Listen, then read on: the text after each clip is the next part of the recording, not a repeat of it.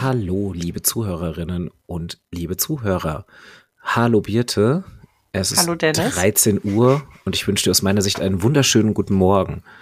Denn ich bin noch nicht lange wach und ich habe sehr wenig geschlafen. Schon mal Disclaimer vorneweg. Warum ich so wenig geschlafen habe, ist auch das eines der Themen unserer heutigen Folge. Äh, ich war nämlich die ganze Nacht an der Uni und habe mir die Nacht um die Ohren geschlagen bei unserer Großveranstaltung, die lange Nacht der aufgeschobenen Hausarbeiten. Und wir dachten uns, ähm, das machen wir mal zum Thema, also quasi so Schreibevents, Schreiben als Events. Äh, und für irgendein anderes Thema, das ich nicht vor wenigen Stunden erst erlebt hätte, würde mein Gehirn heute auch nicht mehr funktionieren. Ich entschuldige mich für ab, für alle merkwürdigen Satzkonstruktionen, die mir jetzt rauskommen. Ich habe drei Stunden geschlafen in etwa. Aber das kriegen wir hin. Ja. Mhm. Ich freue mich über das Thema und auf das Thema. Und vielleicht starten wir doch einfach mal so, dass du ein bisschen davon erzählst, von eurer langen Nacht der aufgeschobenen Hausarbeiten. Das heißt noch so, oder? Äh, Es heißt noch so. Wahrscheinlich Ja, nicht mehr bei gut. allen Standorten. Genau. Also, genau, Grundlage. Das ist eine auch aus den USA kommende Veranstaltung, wie so viele Dinge in der deutschsprachigen Schreibdidaktik und Schreibszene. Im Original heißt es, glaube ich, The Long Night Against Procrastination Mhm. und ist ein Event, das ähm, sehr, sehr oft an Universitäten und Standorten durchgeführt wird in äh, Kooperation mit Bibliotheken, Unibibliotheken, öffentlichen Bibliotheken und was einen Raum zum Schreiben bieten soll, aber halt eben, wie der Name schon suggeriert, die Nacht und nicht den Tag. Die Idee dahinter ist, dass tagsüber ja eh Räume zum Schreiben vorhanden sind an Unis. Also Bibliotheken haben in der Regel tagsüber offen. Manchmal haben sie komfortabel lange Öffnungszeiten, aber also viel länger als 0 Uhr oder so hat eine Bibliothek jetzt in der Regel nicht offen. Und die lange Nacht dreht das so ein bisschen um und öffnet halt die ganze Nacht über den Raum. Bei uns in Tübingen geht sie von 18 Uhr bis 6 Uhr morgens, steht irgendwo so auf, auch auf unseren Plakaten irgendwie von zwischen 6 und 6. War das nicht eigentlich auch immer überall am selben Datum? Genau. Hat sich inzwischen komplett aufgeweicht. Ähm, auch wir sind nicht mehr da. Das eigentliche Datum weltweit ist der erste Donnerstag im März. Das wäre dieses Jahr also der 3. März gewesen. Wir sind jetzt zwei Wochen später, hatte bei uns tatsächlich mit organisatorischen Gründen zu tun, weil wir neue TutorInnen eingestellt haben, die tatsächlich erst ganz kurz vorher geschult wurden. Und wir wollten, dass die richtig einsteigen können in der langen Nacht und dann wäre uns dieser dritte März wäre uns leider zu früh gewesen. Ähm, ist aber inzwischen so, dass auch viele andere Standorte so das ein bisschen aufgeweicht haben. Dieses Gemeinschaftsgefühl, was man damals noch hatte, dass die Schreibzentren dann alle auch so über Social Media vernetzt waren und miteinander kommuniziert haben in dieser Nacht, das ist eigentlich auch nicht mehr so richtig stark der Fall. Wir wollen nächstes Jahr aber auch wieder versuchen, vielleicht wieder so diesen einheitlichen Termin zu finden. Ähm, aber es, letztes Jahr hat es auch nicht geklappt und das Jahr davor auch nicht. Da war es dann beide Male pandemiebedingt. Wir waren jetzt das erste Mal nach zwei Jahren der digitalen Durchführung wieder in Präsenz. Also komplett in der Universitätsbibliothek. Das ist bei uns in Tübingen hier auch so, dass die Uni-Bibliothek da ein ganz, ganz toller Kooperationspartner ist, die dann ihre Räumlichkeiten aufmachen und uns quasi so diese Bibliothek für einen Abend und eine Nacht übernehmen lassen im laufenden Betrieb. Und ähm, ja, da gibt's ganz viele unterschiedliche Angebote. Das ist von Standort zu Standort ganz verschieden. Hier in Tübingen ist der Fokus schon sehr darauf, dass geschrieben werden soll. Also es gar nicht mal so viel andere Angebote gibt. Es gibt sehr, Mhm. sehr viele Schreibberatungen, die die ganze Nacht über angeboten werden, auch aus den Fächern. Ähm, es gibt ein bisschen Sportprogramm. Das ist auch ganz oft so, dass dann der Hochschulsport vor Ort ist. Auch hier bei uns der Mhm. Fall. Die haben ganz tolle Sachen gemacht, so äh, Gleichgewichts-Challenges, ein Stretch-and-Relax-Programm zu jeder vollen Stunde, so eine kleine äh, eher aktivierende Sporteinheit zu jeder halben Stunde und das dann so die Oh, Nacht das ist ja durch. richtig viel. Mhm. Ähm, es war aber auch schon mal mehr. Also ich weiß, früher gab es zum Beispiel eine mobile Massagestation. Die hatten wir dieses Jahr nicht. Und wir selbst haben als Special Event, also vom Schreibzentrum aus neben der Beratung, nur in Anführungszeichen einen äh, Escape Room angeboten. Ähm, also der hat, der ist super aufwendig, ein Escape Room für Wege heraus aus der Prokrastination. Ähm, und das ist wirklich so ein Gamification-Ding, wo bis zu sechs Leute ähm, quasi einer Mitstudierenden, die dann von einer unserer Tutorinnen gespielt wird, helfen müssen, ähm, aus ihrem Prokrastinationsgefängnis herauszukommen und dabei selbst was über Prokrastinieren lernen und Vermeidungsstrategien. Ich habe irgendwann. Das habt nachts, ihr entwickelt oder? Ähm, das haben Tutoren von uns entwickelt. Okay. Auf der Basis ähm, eines Modells ähm, von Juliane Hohmann, äh, auch einer, ich weiß nicht, ob du, ob dir der Name noch was sagt. Die war ja. auch so in unserer Generation Peer-Tutorin und ist auch immer noch in der Schreibdidaktik. Ich glaube, sie ist in Berlin aus, inzwischen. Äh, aus ähm, Bochum, oder? Oh, das kriege ich War nicht die mehr damals? Ich bin mir nicht ganz sicher. Vielleicht ist es auch Quatsch. Das weiß aber, ich auch nicht mehr. Ich aber ja, der Name sagt mir ja. was auf jeden Fall. Die war schon äh, genau. relativ Genau. Und ich glaube, auch. sie hat sie hat dieses Escape Room Konzept ursprünglich mal entwickelt und sie hatte es auf irgendeiner Peer-Tutoren-Konferenz vorgestellt. Und ähm, da waren Tutorinnen, da waren Tutorinnen aus Tübingen vor Ort und die haben quasi dieses Konzept äh, mitgebracht und dann was eigenes daraus entwickelt, aber so auf der Grundidee von ihr. Und das mhm. ist super aufwendig und wir versuchen das jetzt quasi so durch die Generationen von Peer-Tutoren so äh, immer weiterzureichen, damit dieses Wissen nicht verloren geht, wenn die mhm. Tutoren mhm. halt irgendwann mal aufhören. Die sind ja alle nicht äh, für immer da, leider.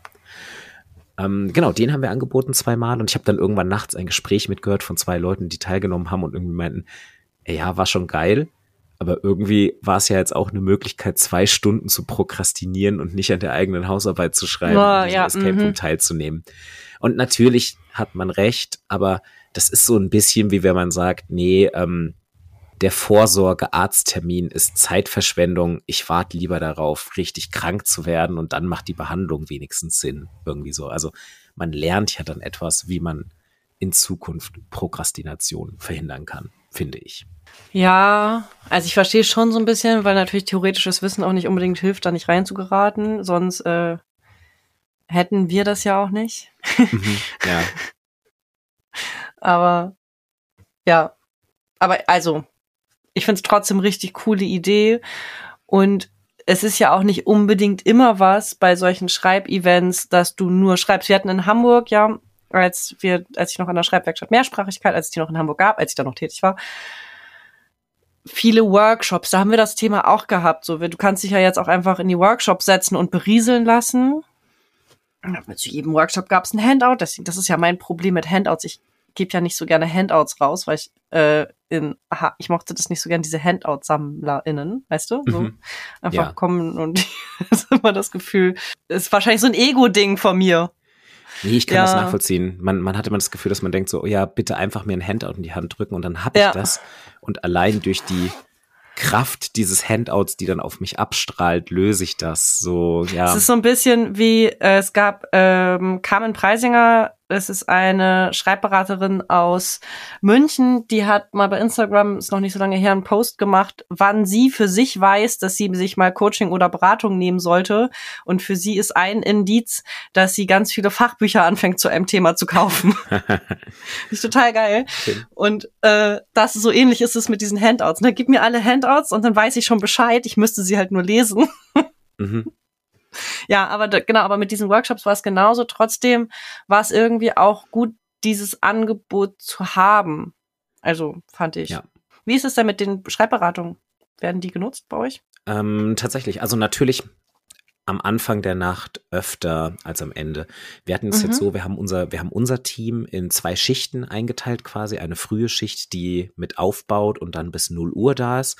Und dann Mhm. war quasi so die, äh, der Schichtwechsel und dann hatten wir nochmal ein Team, das bis 6 Uhr morgens da ist und dann noch mit abbaut. Mhm. Und natürlich haben die Leute, die dann um 0 Uhr kamen, weniger beraten als die Leute, die vor 0 Uhr da waren. Mhm. Da war aber tatsächlich ein richtiger Run. Ähm, wir haben dann ab 18 Uhr, es ist so in der Uni Tübingen ist es auch so, dass es so ein Lernzentrum gibt, das quasi vor dem Stillarbeitsbereich liegt, räumlich gesehen. Und da waren alle Beratungen, also alle auch in einem. Also Raum. in dem Universitätsgebäude dann. Ja, genau, in dem Universitätsgebäude. Ach Quatsch, in dem also in dem Bibliotheksgebäude. ja. Und ähm, da waren alle Beratungen, also wir haben dann so verschiedene Tischgruppen gemacht. Ich muss sagen, in Tübingen ist auch ganz toll, sind ähm, viele Lehrende aus den Fächern dabei. Also eigentlich haben wir es bis jetzt immer geschafft, dass jede einzelne Fakultät mindestens mit einem Beratungsangebot, oft auch mit mehreren Beratungsangeboten vertreten ist, die ähm, fachspezifisch sind. Total Ähm, cool. es sind auch Ist oft Tutorenteams, zum Beispiel. Es gibt hier das Research and Writing Center in der Anglistik, die sind immer dabei. Es gibt so ein Peer-Mentorat in der Germanistik, in der Geschichtswissenschaft, die sind immer dabei. Ähm, aber dann auch so ähm, wirklich einfach auch Lehrende, die dann kommen und zum Beispiel so Methodenberatung für quantitatives oder qualitatives äh, Forschen anbieten. Das ist eine richtig schön bunte Mischung und diesmal war es von allem, was ich beobachtet habe, also wir kriegen dann auch noch Feedbacks, ist ja jetzt ganz frisch, hatte eigentlich jeder und jede, die da waren, ähm, irgendwas zu tun zu irgendeinem Zeitpunkt. Also es waren, glaube ich, diesmal ganz wenige, wo keine Beratung nachgefragt wurde. Und unser Team definitiv sehr, sehr viel. Also es war auch voll. Ähm, und, und das war so Blackbox-mäßig, weil es ist ja jetzt so, zwei Jahre lang haben wir das digital durchgeführt mit Mhm. ähm, einer Lernplattform und mit Zoom-Beratungen und so. Mhm. Und das wurde auch angenommen, aber es war natürlich nicht das Gleiche. Und da haben wir auch einen starken Schwund von dem ersten zum zweiten Jahr gemerkt, ähm, so Mhm. von der Begeisterung her. Und jetzt war es halt wirklich so, wir wussten überhaupt nicht, wie viele werden da kommen. Es ist ein Event ohne Anmeldung. Also wir wissen im Vorfeld nicht, wie viele Leute kommen werden. Können so ein bisschen Gespür dafür kriegen, wie viele Anfragen wir kriegen. Es waren nicht viele dieses Jahr, da waren wir schon so ein bisschen so, mal gucken. ähm, und dann war es richtig, richtig voll. Und in den Vorwochen Okay. war es ein bisschen so, dass zum Beispiel unsere Tutoren, die Werbung in der UB gemacht haben, uns dann immer schon zurückgemeldet haben, so, "Hm, irgendwie so am späten Nachmittag wird's da doch irgendwie ziemlich leer. Da sind nicht mehr so viele Leute gerade. Es war alles so, dass wir so ein bisschen im Vorfeld dachten, so, mal gucken, hoffentlich kommen da genügend Leute. Und ähm, ich bin, wir fangen quasi nach 0 Uhr, fangen wir dann immer an zu zählen, weil dann ist ja die UB eigentlich zu. Das heißt, wir Mhm. können dann mit gutem Gewissen sagen, alle Leute, die jetzt noch da sind, sind quasi aufgrund unseres Angebots da. Davor könnte es Mhm. auch einfach der Normalbetrieb der Bibliothek sein. Und ich bin das erste Mal um 1 Uhr morgens durch die Bibliothek gelaufen mit so einem, mit so einer, mit so einer Clicker-App, wo man so Leute zählt. Und am Ende, als ich durch war, hatte ich so roundabout 350 Leute, die Oh, um wow. 1 Uhr morgens noch da waren. Und morgens um sechs, wenn das dann endet, ähm, Mhm. gibt's noch so ein, gibt's noch ein Frühstück für alle, die durchgehalten haben. Das bauen wir dann so am Ausgang der Bibliothek auf und dann gibt's eine Durchsage mit, die lange Nacht ist jetzt beendet. Äh, unten findet ihr noch Kaffee, Stückchen, Obst und so, bedient euch. Und das sind, also, da haben wir es nicht mehr so genau gezählt, aber da waren sicherlich noch so um die 50 Leute da, die Mhm. bis 6 Uhr morgens geblieben sind. Das finde ich Das schon gut. echt stark. Mhm. Ähm, wo man auch gesehen hat, der Bedarf scheint da zu sein. Mich haben zwei Leute heute Nacht angesprochen, die mich gefragt haben, ob die Bibliothek dann eigentlich überhaupt schließt oder ob sie einfach sitzen bleiben können. Weil um 8 Uhr die Bibliothek regulär aufmacht und so gegen sieben sind wir in etwa mit dem Frühstück fertig.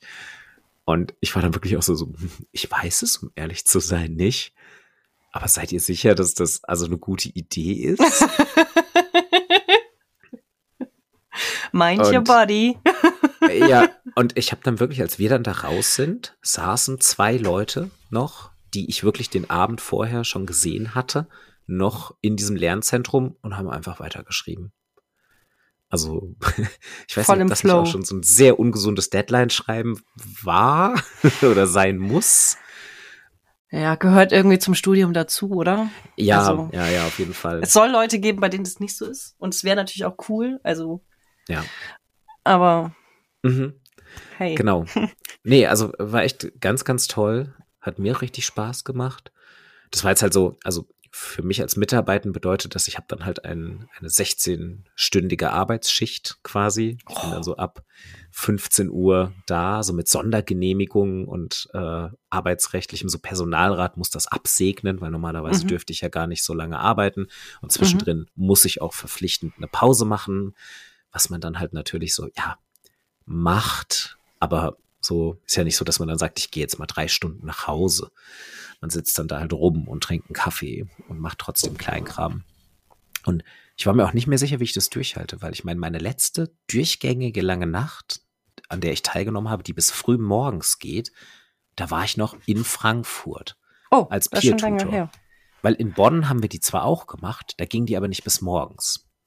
Sondern wie lange ging die in Bonn? Mhm, Bis zwei Uhr morgens immer. Was immer so ein bisschen glaub, so eine in- blöde Entscheidung Ja. war, so mitten in der Nacht zu enden. Aber das, wir haben es nicht länger durchbekommen da. Leider. Genau. Wir haben immer dafür plädiert, sie bis morgens zu machen, aber es hat leider nicht, nicht genügend Fürsprecher gefunden.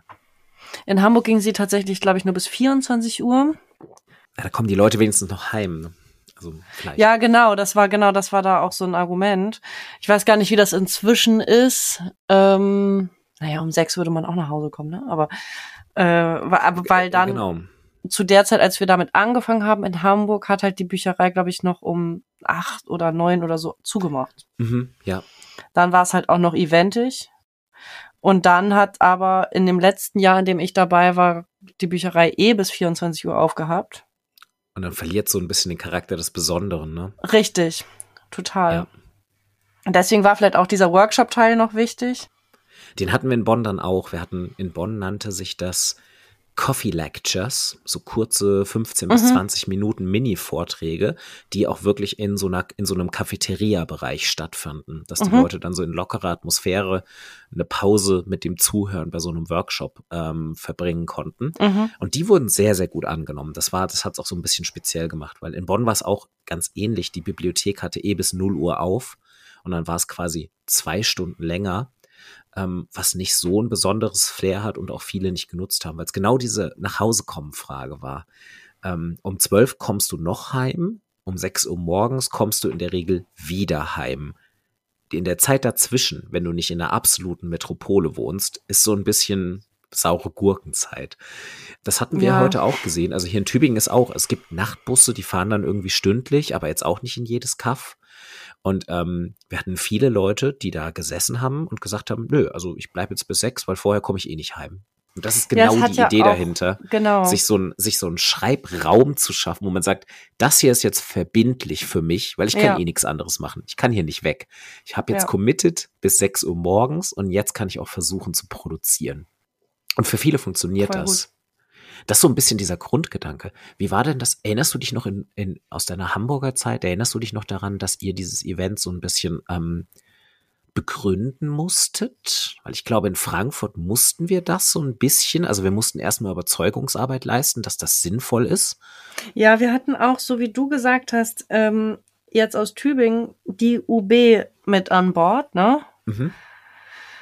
Das hat total geholfen. Und dann war das Zentrum für studentische und psychologische Beratung auch dabei. Ja, aber es war halt nicht, wir hatten halt nicht die Möglichkeit, irgendwie länger zu machen halt als das, Mhm. ne? Ist ja auch immer eine Finanzenfrage. Da muss dann ja wirklich Genau. Personal da bleiben. Es muss in der Regel Wachschutz da sein, also so Sicherheitspersonal, Schließer, Technik. Es war auch bei uns so, ganz oft haben ja Bibliotheken so programmierte Technik und heute ist ähm, bei uns zum Beispiel heute Nacht ist so um 20 nach 12 ist dann halt so das Licht ausgegangen automatisch und musste Oh. dann erstmal angeschaltet werden, weil das halt so einprogrammiert ist, weil normalerweise hat die UB halt zu um 12 und dann Ja. sind um 20 nach 12 die letzten Leute raus. Und dann ist das halt so einprogrammiert, dass das Licht ausgeht. Ähm, das musste dann erstmal schnell wieder hochgefahren werden. Ups. mhm. Ja, aber also ich durfte auch einmal in Berlin dabei sein als äh, Ah. Honorarkraft sozusagen. Das habe ich das Team in Berlin unterstützt. Ah. Hat das dann, äh, war das zu der Zeit, wo Anna äh, Genau. In Berlin Mhm. war? Mhm, ja, okay. Genau, darüber kam das. Und das war auch super cool. Das war noch ein- eine andere Atmosphäre, ne? weil das sind ja verschiedene Universitäten, die über so ein Zentrum dann, Lernzentrum miteinander verknüpft sind sozusagen. Ja. Und in diesem Zentrum hat es dann stattgefunden. Und da habe ich echt viel beraten. Da war ich tatsächlich, das habe ich in Hamburg nicht so viel in Erinnerung gehabt. Oder jetzt. Aber da wurde die Beratung halt auch super viel genutzt. Mhm. Ja. Ja, cool. Ja, das ist, Das war auch so toll, nochmal an anderen Unis das mitzumachen, Ja. weißt du? ja, auf jeden Fall. Also, so, ich habe es ja jetzt auch an drei verschiedenen Universitäten erlebt. Ich war dann, stimmt, ich war dann auch noch mal zu Gast in Frankfurt. Das war meine letzte durchgängige lange Nacht. Da war ich schon in Bonn und bin dann aber quasi noch mal zur Frankfurter langen Nacht gegangen als Teilnehmer einfach im mhm. ersten Jahr, nachdem ich da weg war und habe dann aber auch die ganze Nacht rumgehongen. Das, das war dann auch noch mal ein anderer Blick. Bis jetzt war ich fast immer auf der Produktionsseite. Ja, also, also die, die Frage, die ich gestellt habe, mit dem musstet ihr das verteidigen, ich habe das jetzt, ähm, wie gesagt, weil in, in Bonn mussten wir das auf jeden Fall erstmal begründen, warum wir das machen mhm. wollen, weil da war es wirklich so dieses, ja, warum sollte man denn nachts schreiben wollen? Und also es war so ein bisschen so dieses, das machen doch nur Freaks. Und dass wir halt erstmal erklären mussten, so ja, nein, aber also Schreiben funktioniert halt nicht wie so ein 9-to-5-Job. Also, dass man sagt, ja, da schalte ich mich an und da, da arbeite ich. Und dann äh, lasse ich abends den Stift fallen, wenn ich meine acht Stunden erreicht habe. Das läuft halt so nicht. Also für manche Leute kann es natürlich so laufen, haben wir ja oft genug schon drüber gesprochen, aber eben nicht für alle. Und dass man, dass dieses Event so ein bisschen auch den Fokus darauf legt, dass man sagt, Schreiben funktioniert unterschiedlich für unterschiedliche Gruppen von Schreibtypen, von Strategieanwendern. Und ähm, hier gibt man mal einmal im Jahr den Leuten, die vor allem nachts gut schreiben, auch einen Raum ähm, und gibt denen eine Möglichkeit, wirklich das mal ähm, in der Gruppe zu machen, mit einem Gemeinschaftsgefühl. Weil normalerweise ist für Leute, die nachtaktiv schreiben und nachts gut arbeiten, lernen, schreiben können, eine sehr, sehr einsame Tätigkeit. Also in der Regel halt noch einsamer als tagsüber. Ja, wobei das ja auch für viele genau auch ein Grund ist, nachts zu schreiben, ne? Das, da ist halt nicht so viel drumherum und nicht so viel los. Und dann ist es mhm. halt trotzdem auch mal schön, diese Gemeinschaft ja. zu haben und zu nutzen. Und es ist halt, äh, also ich glaube halt, dass es aber bei der langen Nacht nicht nur um die Gemeinschaft geht, sondern halt schon auch um dieses Event-Ding. Genau. Aber für mich ist das ein bisschen verbunden. Also dieses Sehen, dass da auch noch andere Leute sind sich so gegenseitig Durchhalteparolen schicken. Also wir, wir haben zum Beispiel, wir haben ähm, verschiedene Feedback-Kanäle bei uns aufgebaut. Wir haben wirklich so ein Gästebuch, ein, mhm. ein sehr, sehr großes, dickes Buch, was dann auch Jahre zurückreicht, wo Leute halt mhm. wirklich reinschreiben können, wie sie es fanden. Wir haben so zwei Pinwände mit Zielen, die man sich vorgenommen hat und was man erreicht hat, dass die Leute mhm. quasi beim Reingehen was anpinnen und beim Rausgehen was anpinnen können. Die waren super voll diesmal. Ähm, und dann habe ich auch wirklich gesehen, wie Leute quasi so sich so gegenseitig schriftlich viel Erfolg gewünscht haben. Also da stand dann halt irgendwie so, ich muss heute Nacht will ich die äh, Hausarbeit fertig kriegen. Dann hat irgendjemand drunter gepinnt, irgendwie viel Erfolg und so, ah, das schaffst du, Bro. Und, ähm, Wie cool. äh, das war schon ganz geil. Und dann, dann haben wir noch ein Padlet gemacht, also eine digitale Möglichkeit. Und dann haben wir halt auf unser Programm so QR-Codes drauf gedruckt und haben gesagt, ey, ähm, hier, äh, ihr könnt alle auf das Padlet posten, äh, hinterlasst da Grüße, motiviert euch. Äh, und auch das wurde genutzt, hauptsächlich für Memes, waren sehr viele Keyboard-Cat-Memes etc. Und wir haben aber auch, äh, unsere Tutoren hatten die sehr geniale Idee, so eine, eine Fotobooth zu basteln, so im Vorbild von so Hochzeiten, also so eine mobile Fotostation mit mhm. einem Instagram Frame als Hintergrund auf so Packpapier gemalt und dann davor wirklich so ähm, so dieses typische so kleine Masken zum Verkleiden mhm. äh, und so ein bisschen Gimmicks, die von irgendeiner Feier oder Hochzeit übrig geblieben sind, die wir dann da hingelegt haben. Äh, da sind auch ein paar sehr sehr coole Bilder entstanden. Also es hat auf jeden Fall auch schon ein bisschen diesen Gemeinschaftsaspekt und das ist mir aufgefallen, als ich dann so tief nachts durch die Bibliothek gelaufen bin und gezählt habe und geguckt habe, wer noch da ist, dass da bis früh morgens viele Gruppen saßen. Also dass die Leute mhm natürlich auch einzeln saßen, aber viele saßen auch wirklich in so Zweiergrüppchen, Vierergruppen bis hin zu Sechsergruppen zusammen und haben dann da wirklich so im Cluster gemeinsam geschrieben. Also an ihren eigenen Projekten, mhm. aber gemeinsam. Ja, ja, ich finde es ja, also ich bin ja auch voll die Gruppenschreiberin. Also aus meiner Uni-Zeit weiß ich das. Ich weiß, dann hatte ich irgendwann, hatten wir so eine Bibliotheksgruppe. Und das fand mhm. ich total motivierend. Also auch durch dieses, was du meintest, du committest dich so. Also, weil dann hast du zwar irgendwann diesen Punkt, wenn du alleine da sitzt und denkst, na, ich glaube, ich könnte jetzt auch, weiß ich nicht, in die Sonne gehen oder so.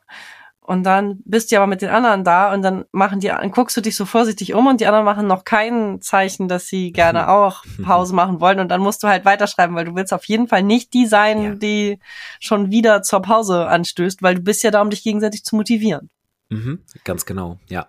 Sowas kann auch in die andere Richtung abdriften. Also man muss ein bisschen gucken, ja. dass die Gruppendynamik nicht einfach nur ein Enablen gegenseitige Prokrastination ist. Ja, ja.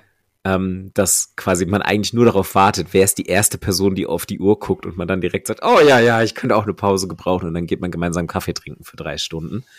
Aber ja, ich, ich, ich stimme dir voll zu. Wenn man eine gute Gruppe gefunden hat, die das halbwegs diszipliniert hinkriegen, dann kann das total wertvoll sein. Auf jeden Fall.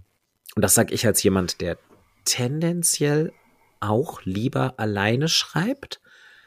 Aber trotzdem ist so ein Gruppenaustausch für mich ganz wichtig. Das ist nämlich das mit dem, ich bin eigentlich auch so ein, eher so ein Nachtmensch, was auch Produktivität angeht.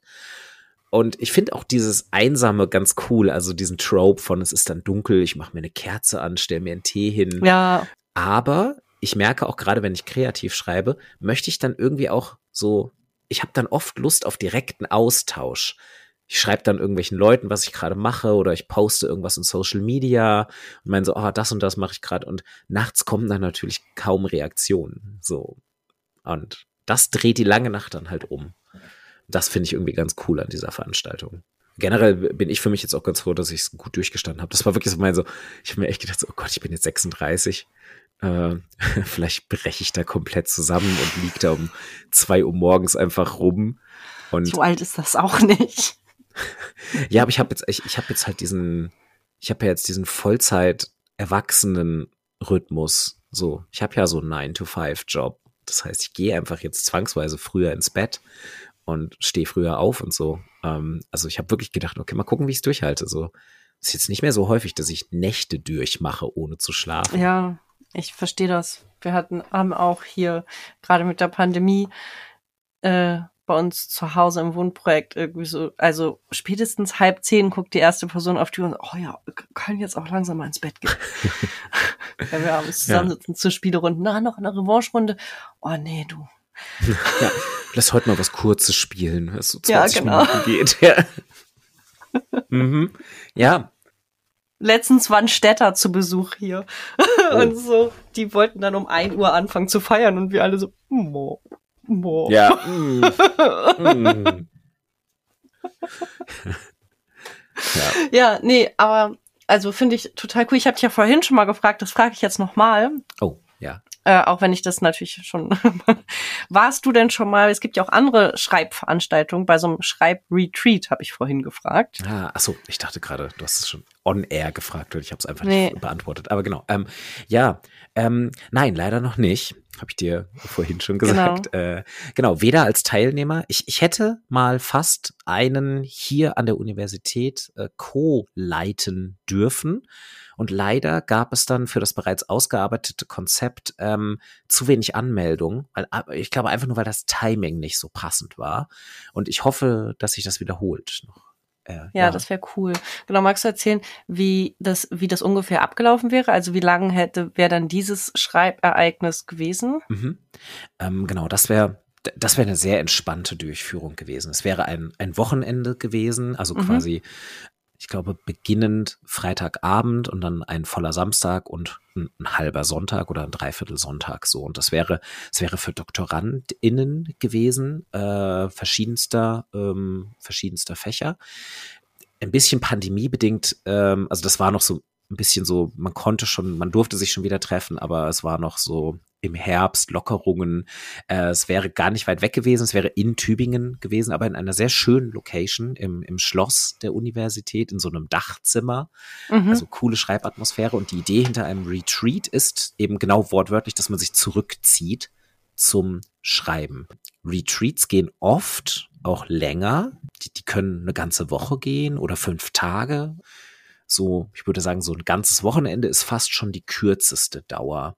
Also so ein Tagesretreats oder so kenne ich persönlich nicht. Ich weiß nicht, kennst du da welche, die so auf den Tag angelegt sind? Nee, wüsste ich jetzt nicht. Ja, und dieser Rückzugsgedanke steht halt im Vordergrund, dass man ganz bewusst auch wegfährt, dass man den Ort verändert, gemeinsam zusammenkommt. Das ist dann oft so eine Location mit Übernachten, Essen und Arbeiten. Mhm, genau. Ist alles an einem Ort. Äh, und das sind eigentlich mehr oder weniger auch so die drei Sachen, auf die es runterläuft. Also man schläft, man arbeitet, man hat Gemeinschaftszeiten, die in erster Linie Essenspausen sind und oft ähm, halt ja so, so quasi Gemeinschaftszeit, aber da gibt's keine anderen Activities, so in dem Sinne. Also man geht jetzt nicht irgendwie noch raften oder sowas.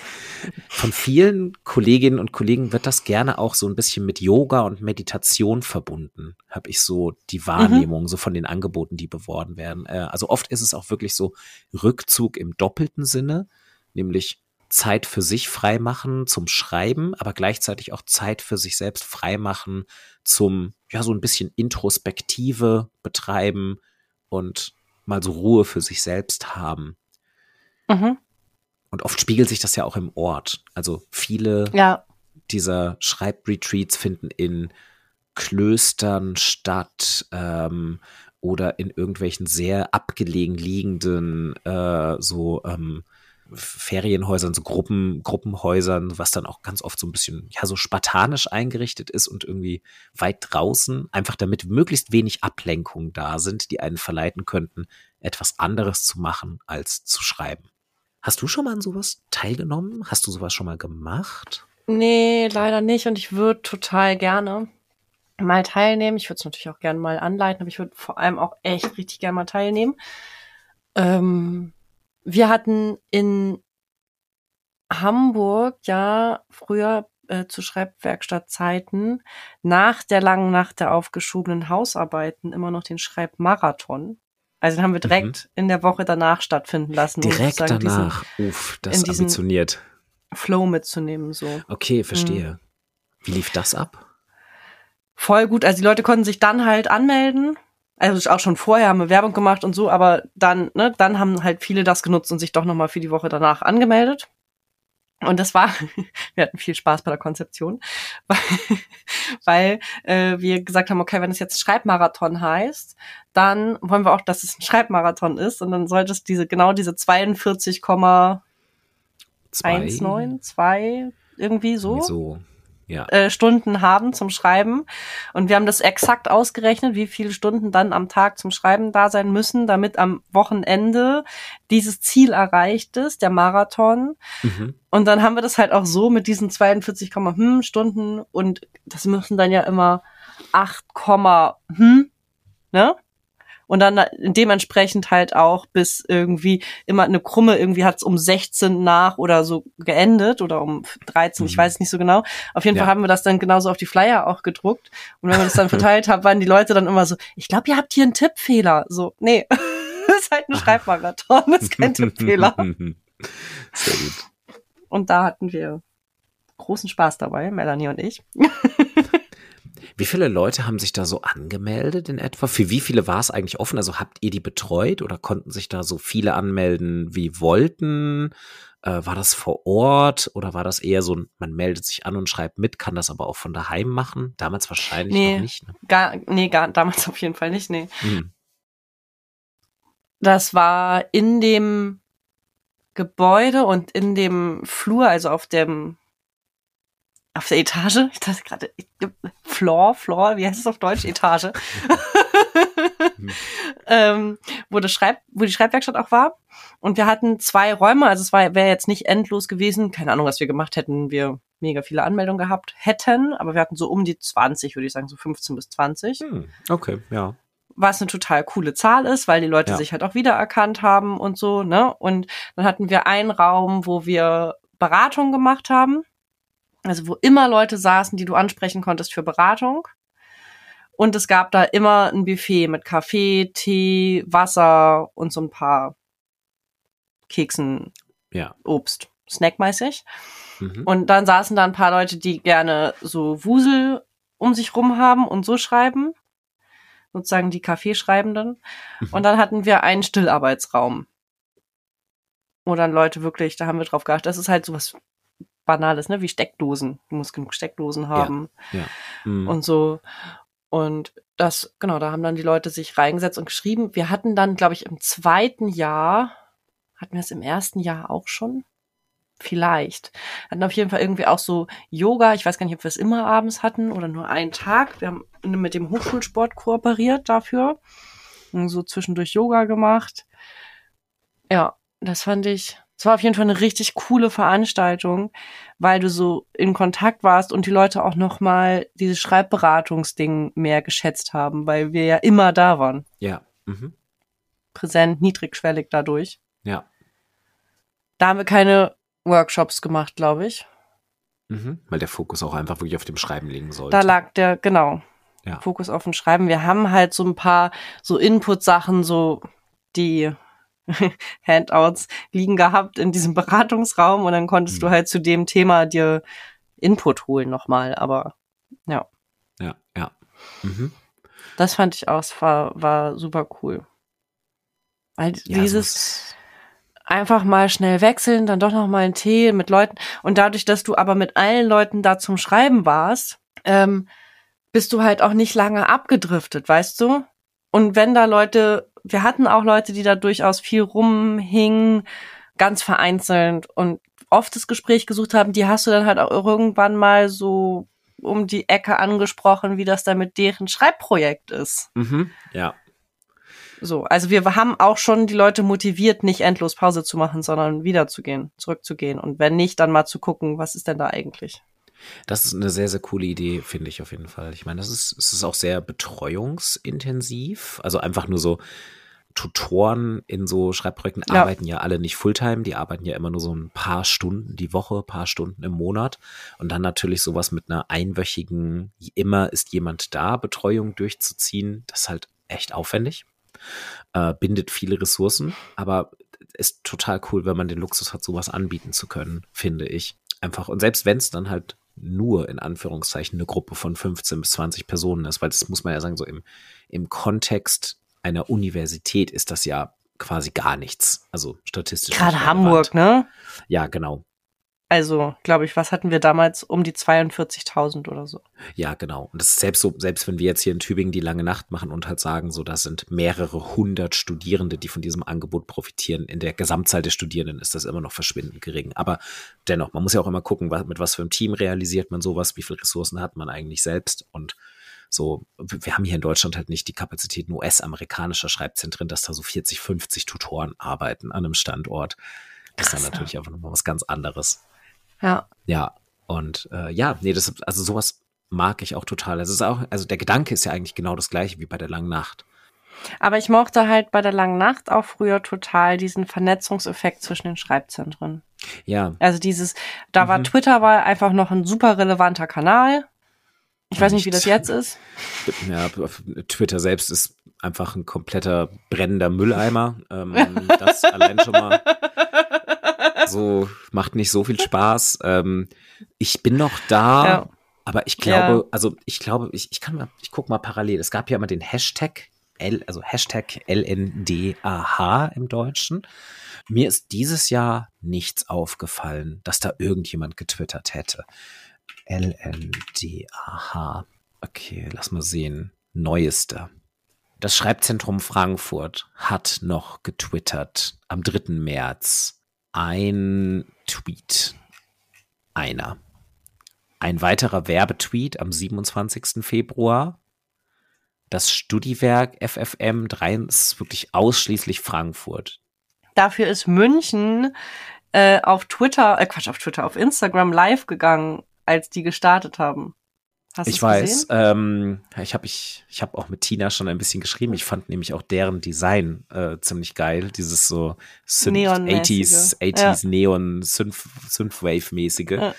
Genau, ähm, ja, das war cool. Ich hatte auch, ähm, wir hatten eine Eröffnungsrede. Ich habe die auch mitgefilmt. Das war dann wirklich die Prorektorin für Studium und Lehre war vor Ort, die Direktorin der Bibliothek und die Leiterin unseres Schreibzentrums. Und die haben so zehn Minuten Eröffnung gemacht am Anfang. Mhm. Und das habe ich auch komplett mitgefilmt. Ähm, ich sehe, ich muss noch korrigieren, ein weiteres Schreibzentrum, nämlich, ähm, oder nee, kein Schreibzentrum, aber die UB der Uni Erlangen-Nürnberg hat ebenfalls im Laufe des Februars mal einmal unter dem Hashtag getwittert. Das ist es. Mehr ist es wirklich nicht. Also da ist keine es ist kein Austausch mehr. Leider. Und ich glaube, dass wir sogar früher irgendwann mal tatsächlich so eine ähm, Twitter-Wall hatten, weißt du, wo, denn, Mhm. wo du das Ja. dann live sehen konntest. Äh, genau. Ähm, hatten wir dann auch irgendwann. Und ich glaube, an beiden Standorten war wahrscheinlich irgendwie Daniel Spielmann einer der Initiatoren für genau diesen Technik-Schnickschnack. Ne, weiß ich nicht, kann, ja, mag sein, dass er sogar schon weg war und ich das dann, ähm, ich mochte das ja auch. Ja, ähm, nee, er war vor allem, bevor er dann nach Frankfurt gekommen ist, hatte er ja mal so einen Digital-Workshop gegeben bei uns Ja, ja. in Frankfurt. Da war er aber noch in Hamburg und da Genau, Hat uns, glaub ich, auch darüber hat er schon uns so- dann vernetzt. Ja, genau. Äh, daher kann das auch gekommen sein, auf jeden Fall, weil vorher hatten wir das, glaube ich, auch nicht. Nee, genau. Und dadurch bin ich halt, durch Daniel bin ich ja überhaupt erst zu Twitter und so Mhm. Sachen. Ja, genau. Ich, ich bin da immer noch, aber jetzt eher so beruflich mit Einzelpersonen vernetzt, nicht mehr so sehr mit Institutionen. Man muss auch ehrlich sagen, die Studierenden sind nicht auf Twitter. Also die, die spricht man halt über Instagram und die würde man auch über TikTok oder so besser ansprechen oder über Be Real. Aber als sowas Klobiges wie eine Institution, also wie ein institutionalisiertes Schreibzentrum, kann man halt auch nicht. Man ist nicht flexibel genug, jeden Social Media Trend einfach mitzumachen. Also wir sind jetzt schon mal sehr froh, dass wir einen funktionierenden Instagram-Kanal haben. Also funktionierend. So die lange Nacht, da machen wir sehr viel. Ich kann jetzt schon garantieren, da kommt jetzt wahrscheinlich relativ bald wieder eine längere Durststrecke auf unserem Kanal, ähm, weil wir es gar nicht regelmäßig hinkriegen. Ah, nee, stimmt nicht. Wir haben neue Tutoren, die werden sich jetzt alle mal schön vorstellen auf unserem Instagram-Kanal. Aber ja, es ist echt schwierig, da regelmäßig halt ein gutes Social-Media-Marketing zu machen, was wirklich interessant ist für Studierende. Da bräuchte man eigentlich eine Person, die sich damit auskennt. Das haben wir schon mal nicht. Äh, und äh, eine Person, die dafür auch feste Kapazitäten hat. Das haben wir auch nicht. Und das haben, glaube ich, das hat, glaube Ja. ich, keinen Standort. Hm, Ja, Ich habe überlegt, es gibt noch so, wir können mal so die ganz großen nennen. Das war ja bis jetzt alles so innerhalb der Uni. Mhm. Es gibt noch ähm, so eine Sache, die auch quasi mal ein bisschen übernommen wurde von Universitäten in Form des äh, Academic Writing Months, also ein ganzer Monat, der dann im Zeichen des wissenschaftlichen Schreibens steht und das, um mal vielleicht ein bisschen wegzukommen vom wissenschaftlichen und Schreibevents nochmal im Kreativen zu machen, ähm, hat ja den Vorläufer in dem vielleicht vielen Hörerinnen und Hörern schon sehr bekannten NaNoWriMo, also dem National schön, wie Novel du das aussprichst. Na, Ja, ich hab's no, extra re, no. überbetont. ähm, äh, genau, also voll steht es für National Novel Writing Month. Der findet jedes Jahr statt im November, beginnend am 1. November und dann den kompletten November durchlaufend und ist eine Social Media Veranstaltung, mehr oder weniger, weltweit, in der sich Schreibende miteinander vernetzen und halt sagen, okay, im November wird geschrieben. Und zwar so viel wie es geht. Und wir sprechen laut darüber und organisieren uns und unterstützen uns gegenseitig. Und ich habe das gerade nebenher nochmal gegoogelt. Ähm, das ist inzwischen auch schon eine, warte mal, was ist es? Das ist eine Organisation inzwischen. Das ist eine Hm. Non-Profit. Also ich bin Es gerade gibt auf jetzt auch Website das denen. NaNoWriMo Camp. Das ist dann Ah. ähm, Mhm. irgendwie im Frühling oder so. Ja. Genau, es gibt jetzt noch verschiedene andere Sachen von denen. Ja, das hat sich richtig entwickelt. Also ich, ich muss jetzt, ich lese jetzt einfach hier mal so ein paar Fakten raus, die hätte ich nicht auswendig gewusst. Ähm, begonnen hat das schon 1999 und ähm, genau, als es eine, gibt ein 50.000 Wort Ziel. ganz genau, als eine fest definierte Challenge. 50.000 Wörter innerhalb von 30 Tagen. Und hier steht noch dabei, of a novel. Das ist inzwischen, glaube ich, sehr, sehr aufgeweicht. Also, da, dass man da sagt, man schreibt die ganze Zeit am gleichen Text, das, das wird inzwischen auch sehr, sehr offen interpretiert, habe ich das Gefühl. Also, Hauptsache, man schreibt.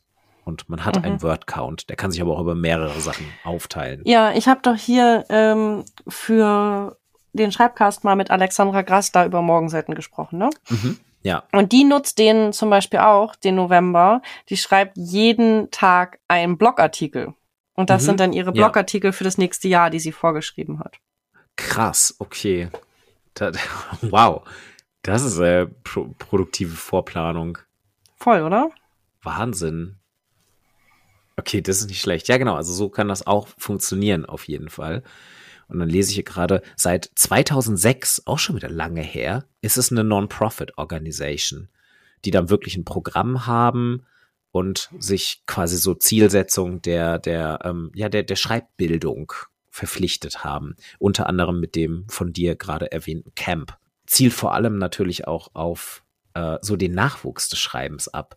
Es gibt ein Young Writers Program zum Beispiel. Genau, also das ist auch so und eigentlich der, der Kerngedanke hierbei ist ja eigentlich genau das gleiche wie die Sachen, über die wir schon gesprochen haben, nämlich Vernetzung und Schreiben halt auch ein bisschen laut machen. Also das ist, finde ich, was, mhm. was sich wie so ein roter Faden durchzieht, dass halt eben genau die Einsamkeit des Schreibens, äh, der Buchtitel von Giesbert Keseling, mhm.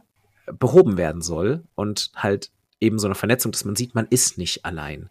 Viele mhm. Leute schreiben und so, jetzt kann man endlich mal darüber sprechen mit anderen. Ist eigentlich gar nicht so schwer, Gleichgesinnte zu finden. Ist echt ziemlich easy, Leute zu finden, die auch gerade schreiben. Weil man es eigentlich sehr häufig macht, aber man spricht sehr selten darüber. Ja, also gegenseitige Motivation und Leute zu motivieren, über ihr Schreiben zu sprechen. Es genau. ist halt nach wie vor nicht so deutsch, ne, sich über das Schreiben. Nee, an sich Ich habe generell ein bisschen, das ist ja so in so vielen Kontexten, so mal ausführlich und intim über Dinge zu sprechen. Das ist generell nicht so deutsch. Hm, das ist eine interessante, interessante Hypothese. Da werde ich jetzt nochmal drüber nachdenken. Weiß nicht. Schreiben ist ja schon was sehr Intimes irgendwie, weil, keine Ahnung, Rohfassung, man zeigt Gibt's irgendwie raus, sein Innerstes im Schreiben. Nicht, sprich's nicht, ja. Mhm. Mhm. Und es ist ein bisschen wie, es wirkt dann direkt so ein bisschen, für viele Leute ist dann direkt schon so ein, es ist ein bisschen verdächtig. Geht schon so in die Richtung von Schwäche zeigen, im schlimmsten Fall.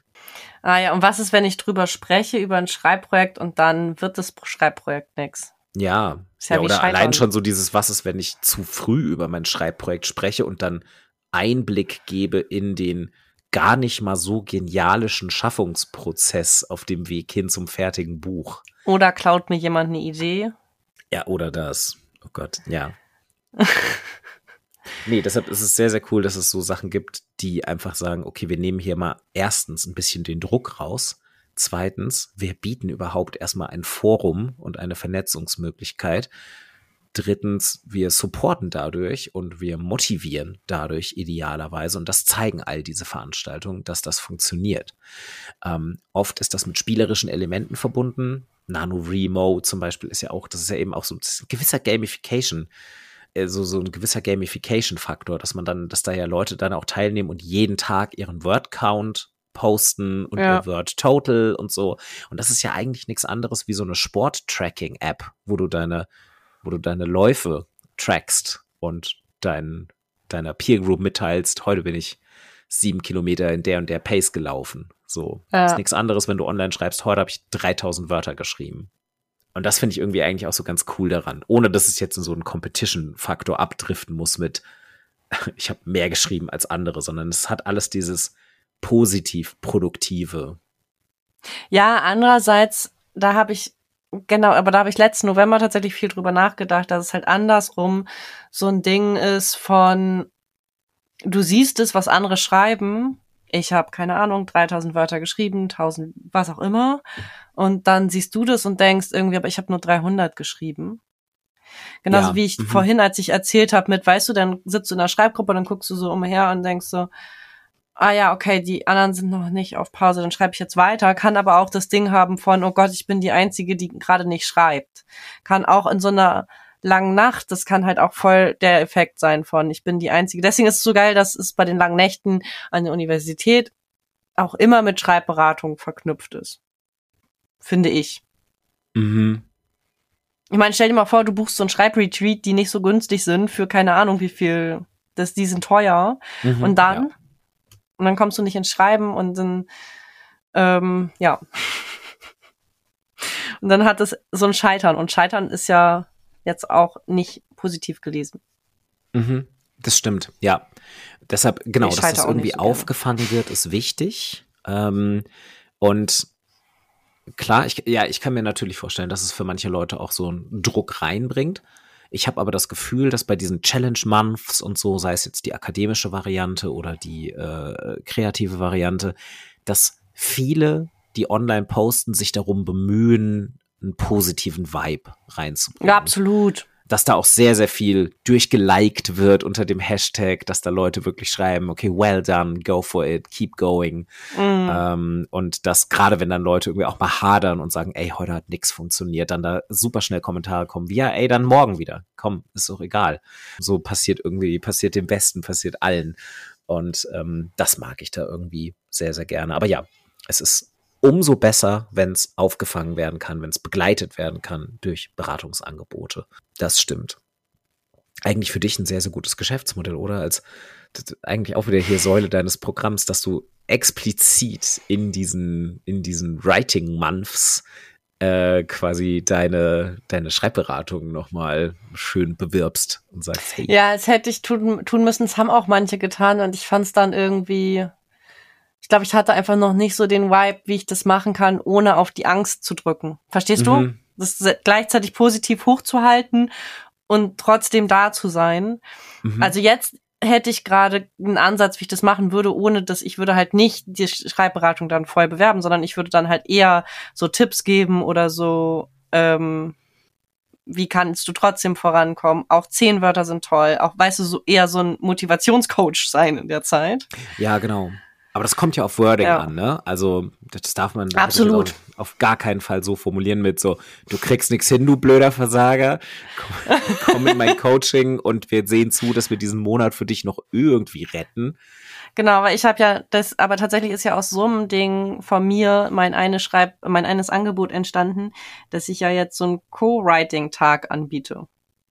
Weißt mhm. du, weil mhm. ich von Leuten, gerade die selbstständig sind, du bist selbstständig und willst noch bloggen oder ein Buch schreiben oder so. Mhm. Mhm. Ich habe einfach auch schon mit solchen Leuten gearbeitet und dann musst du das irgendwie noch in dein Tagesprogramm unterbringen und dann wird's an diesem Tag nicht, machst du halt morgen und dann machst du es halt wieder morgen und dann machst du halt, und da ist halt das draus entstanden, diese Idee, wir treffen uns einfach einen Tag und da sind drei Beratungen drin und dann gucken wir einfach, dass du einfach ordentlich vorankommst.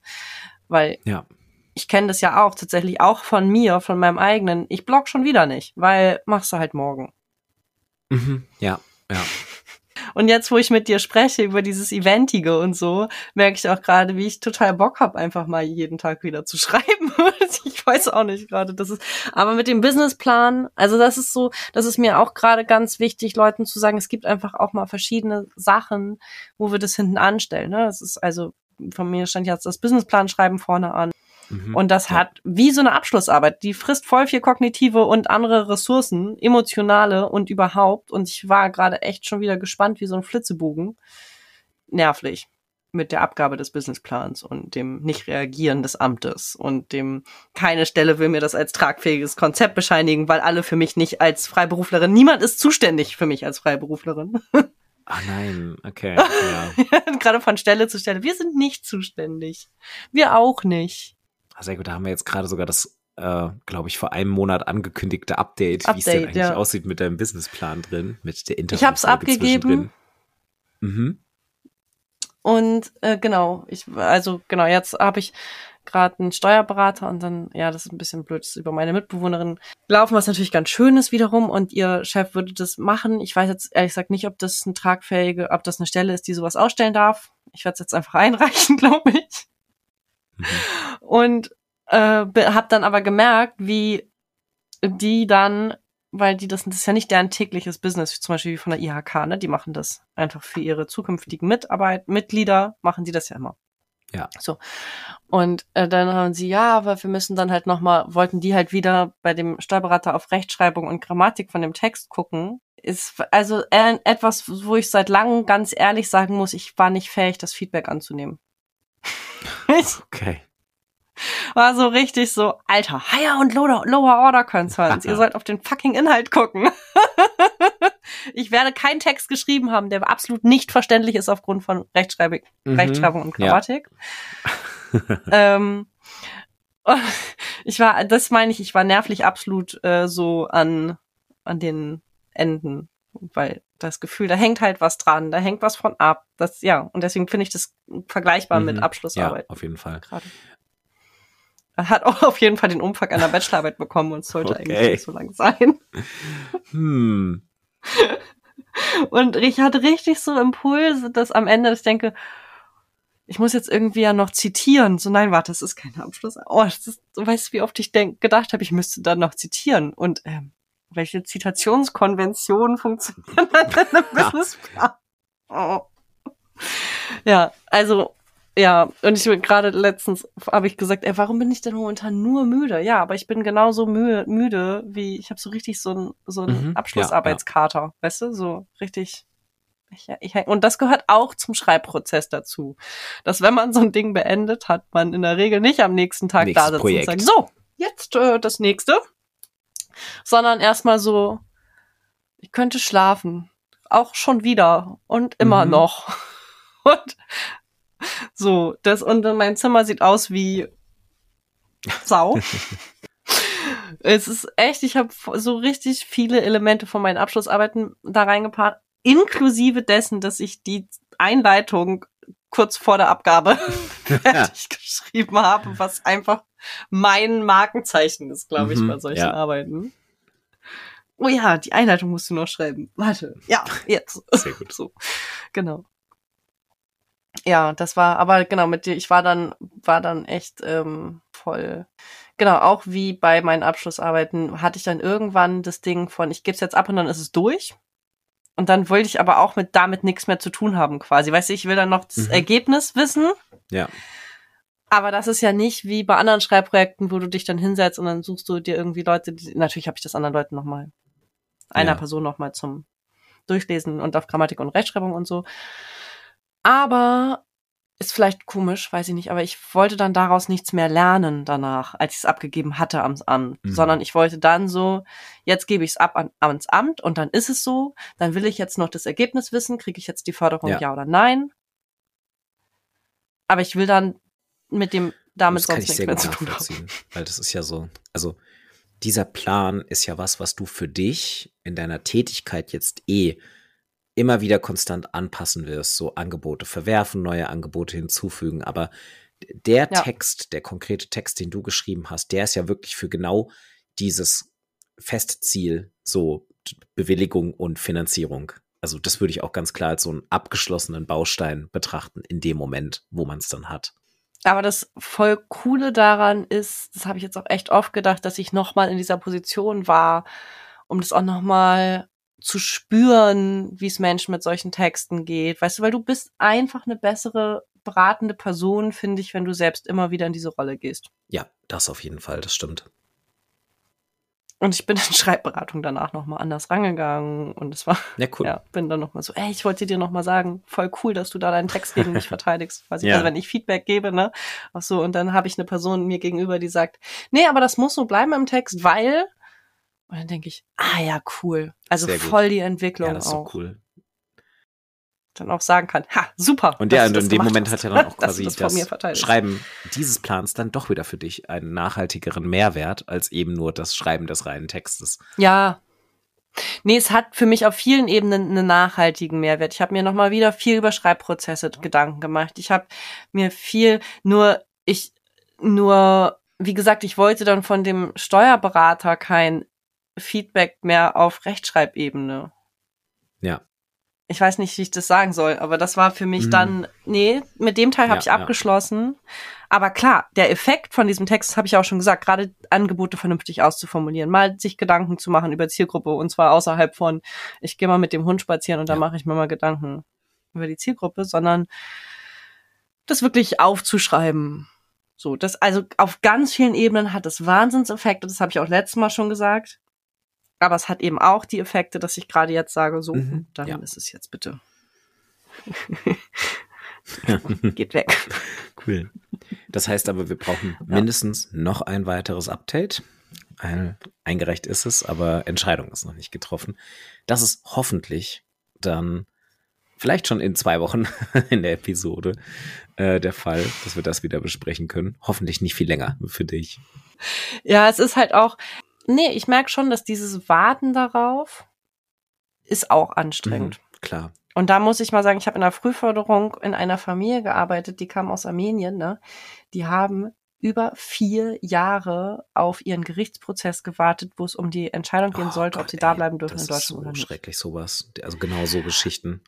Und ich warte jetzt seit Anfang März auf dieses, auf Ja. irgendwie Reaktion vom Amt und denk, bin jetzt schon so erledigt Mhm. Ja. davon.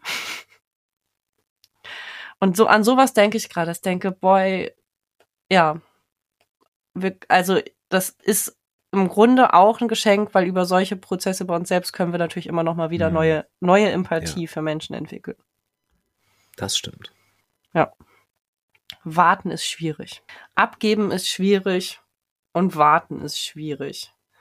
Hm. Und es, also auch das Abgeben. Und ich hatte dann auch irgendwie so ein, keine Ahnung, habe ich mit Leuten gesprochen und sagt, boah, das fällt mir gerade schwer. Und es fällt mir irgendwie schwer, am Anfang von der Selbstständigkeit noch mehr und noch mehr und noch mehr Schulden zu machen. Und noch mehr und noch mehr und noch mehr. Und auch, ich weiß, dass es dazugehört, ne? Kognitiv. So wie du beim Schreiben ja auch weißt, kognitiv, es gehört irgendwie so ein Dranbleibendes durch, es, äh, dazu. Es gehört irgendwie so. Und ich weiß, dass es dazugehört. Und trotzdem gibt es Phasen, wo du mal von Leuten hören musst, mhm. ey, bleib dran, Ja, das gehört dazu, mach weiter. Ja. So, ein bisschen abgeschwiffen aber wir hatten, Ende. wir hatten angekündigt, dass wir das mit reinnehmen wollen. Jetzt haben wir es zum Ende mit reingenommen. Da können dann ja die Leute, die sagen, okay, Hauptthema ist durch, jetzt mache ich aus. Von den beiden persönlich will ich überhaupt nichts wissen. Die können dann ja einfach abschalten. ähm, ja, aber ähm, äh, kognitiv durchhalten ist für mich ein gutes Stichwort. Ich glaube, ähm, mein, mein Gehirn ist durch. Ja, die äh, Folge wer ist hätte durch. gedacht, dass drei Stunden Schlaf nach einem 16 Stunden Hardcore-Arbeitstag äh, nicht komplett ausreichend sind und ich merke, wie mein Kopf langsam runterfährt und ich glaube, ich jetzt Ich wollte dir erst sagen, ey, wir können es auch abends machen. Und dann dachte ich, nein, der ist alt genug, er kann es auch selber sagen. gewesen. Ich glaube, heute Abend wird es mir noch schlimmer gehen im Sinne von, äh, ich hätte jeder Satz, äh, ja, du siehst schon, ich kann nicht mehr gut formulieren. Heute Abend hätte ich mir jeden Satz rausquälen müssen, weil ich habe nicht vor, jetzt großartig viel zu schlafen, sondern lieber dann heute Abend irgendwie früh ins Bett gehen, um meinen Schlafrhythmus nicht komplett zu zerschießen. Das ist mein Plan. Deshalb vegetiere ich jetzt den restlichen Tag hier rum und gehe dann irgendwann heute Abend um halb neun ins Bett oder so. Okay, du bist sehr clever und sehr gucken, es erwachsen. Wahrscheinlich hänge ich trotzdem bis zwei Uhr morgens rum und ja, davon kann ich dann auch beim nächsten Mal erzählen, ob dieser ambitionierte Plan funktioniert hat. Sehr schön. Dann, ähm, ich wollte gerade vielen Dank fürs Schu Zuhören zusammenziehen. Als ein Wort. Vielen Dank fürs Zuhören. Das färbt Mhm. ab, das ist ansteckend. Lassen wir es jetzt lieber. Genau. Vielen Dank fürs Zuhören. Wir Und hören uns, wir bald, hören uns wieder. bald wieder. Wenn ihr euch durch diese Folge motiviert zum Schreiben und vielleicht auch motiviert für die Teilnahme an einem Event gefühlt habt, dann recherchiert einfach mal ein bisschen. Recherchiert zum Beispiel nach Writing Retreats in Deutschland. Da gibt es eine ganze Menge, die sich leicht finden lassen. Und ähm, ja, und wenn ihr schon mal selbst an Mhm. sowas teilgenommen habt und sagt, hey, ich fand das total cool oder auch ich fand da irgendwie bestimmte Dinge vielleicht nicht so cool, schreibt uns sehr gerne. Äh, lasst es uns wissen. Das würde mich auch immer interessieren. Wenn ihr Lust habt, über euer Schreibthema mal mit uns zu sprechen, meldet euch Ja. auch. Und dann freuen wir uns darauf, mit euch im Podcast Auf jeden Fall, genau. Das muss man immer wieder betonen. Ihr dürft euch sehr, sehr, sehr gerne selbst ins Gespräch bringen bei uns. Es ist nicht so, dass wir uns immer nur handverlesen unsere Interviewgäste heraussuchen. Wir freuen uns sehr, wenn ihr euch bei uns meldet mit einer interessanten Geschichte. Okay. Und dann hören wir uns bald genau. wieder. Hören wir uns sehr bald wieder. Euch allen noch eine schöne Zeit, Woche, zwei Wochen bis zur nächsten Episode. Macht's gut. Ciao.